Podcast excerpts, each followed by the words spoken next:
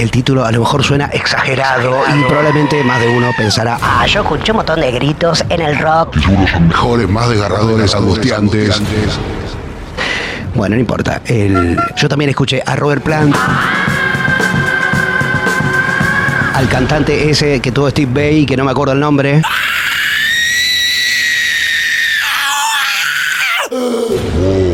Le pasaba, no? También a Janis Joplin en esa canción que sale en la publicidad del nene que dan ganas de matarlo. Te odio, pendejo, y si te agarro en la calle te cago a trompadas. Y por supuesto a James Brown en I Feel Good, ese que empieza así. Four Non Blondes es una de esas bandas One Hit Wonder, es decir, bueno, bandas que tuvieron un hitazo y después, bueno, no pasó nada. pasó nada. El disco Bigger, Better, Faster, More, algo así como más grande, más mejor, más rápido y más, del año 1992 tuvo un hitazo que fue este. 25 years and yeah, yeah, I say. Eh, bueno, ese disco la recontra pegó y yo sé que ustedes eran chicos, pero, pero los Four Non Blondes en 1993 salían en todos lados, de todas las revistas, en la televisión. En los canales de video, comprabas algo y te salía de promo un póster de esta banda. Eran la banda a escuchar, por lo menos durante dos meses de ese año. Pero bueno, nada, como siempre, las bandas con un hit o con dos hits suelen ser bastante más y a veces bastante más otra cosa que la idea esa que nos formamos porque escuchamos una canción en un supermercado.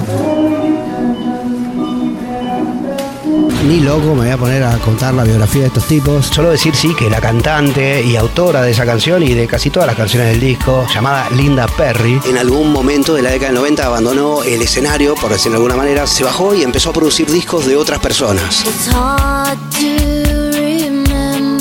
Ella fue compositora, arregladora, productora de los discos de, por ejemplo, Gwen Stefani, Pink, Cristina Aguilera, Courtney Love, entre muchos otros. Una mina con una gran capacidad compositiva y además con una gran capacidad vocal, como nos dimos cuenta en la canción WhatsApp, donde realmente, más allá del estribillo, su voz se destaca como algo completamente diferente.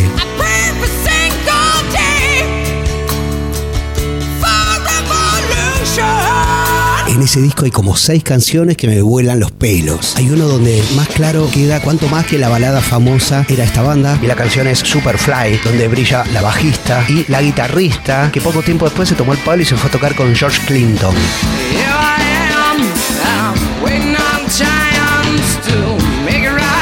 Ese disco debut que tiene 11 canciones, hay una en especial que se llama Morphine and Chocolate. Bueno, Morfina y chocolate.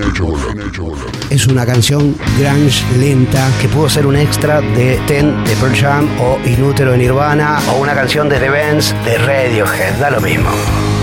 Morphine chocolate. La que hace los coros es la bajista que se llama Krista Hillhouse. En esa canción, Morphine, bla, bla, bueno, Linda Perry hace ¿Podemos poner redoblantes o algo así? Sí, bueno. Linda Perry, Linda Perry graba esto.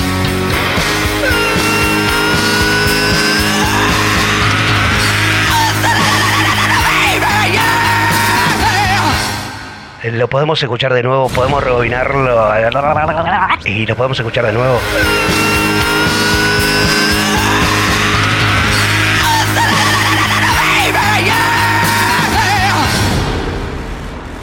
Sí, es tremendo, es impresionante. Bueno, bueno, y no sé si alguien alguna vez escuchó el disco entero de esta banda, yo lo tengo atesorado, me encanta, me parece que es como un tesoro dentro de un tesoro, dentro de un tesoro, que exista este registro en el disco más exitoso de una banda que fue conocida hace muchos años. Pero que bueno, probablemente nunca nadie escuchó. No la banda, sino la canción y el grito. Que si les parece, lo escuchamos de nuevo.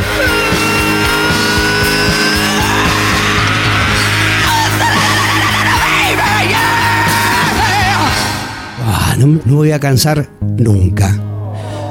Eh, en fin, pasaba a contar esto. Eh, un abrazo enorme de pandemia, cuarentena, COVID. Cuídense, cuiden a los viejos, cuiden a sus seres queridos y nos vemos. Chau.